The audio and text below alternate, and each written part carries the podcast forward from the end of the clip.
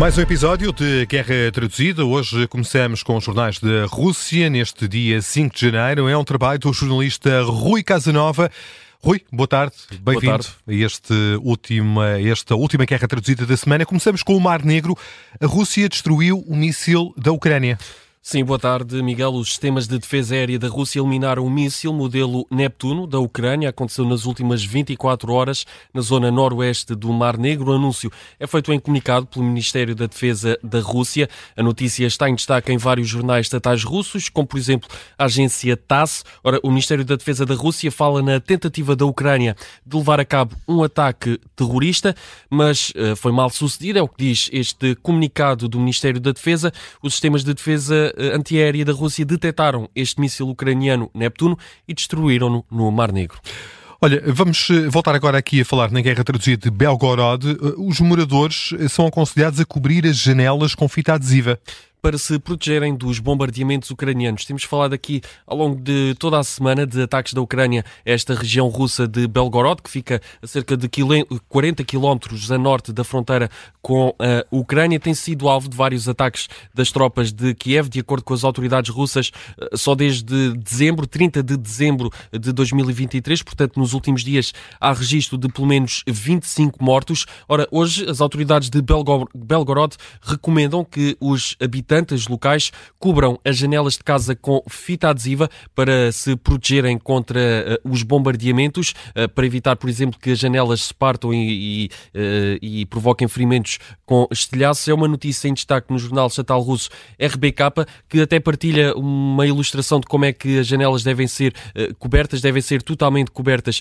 por fita adesiva. É uma notícia em destaque aqui no jornal RBK, que adianta que só nas últimas 24 horas, entretanto, Duas pessoas ficaram feridas precisamente na sequência de estilhaços uh, provocados por bombardeamentos da Ucrânia a esta região russa. E Rui, eh, Belgorod está também nas páginas da imprensa livre da Rússia.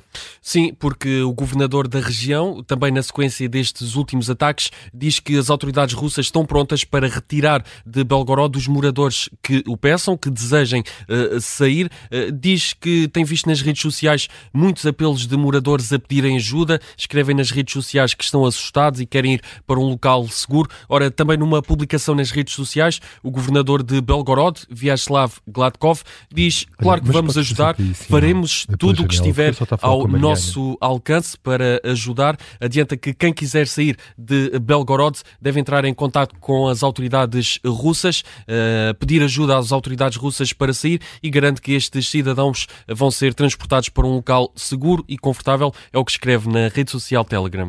Os Estados Unidos dizem que a Rússia começou a usar mísseis balísticos fornecidos pela Coreia do Norte para atacar a Ucrânia.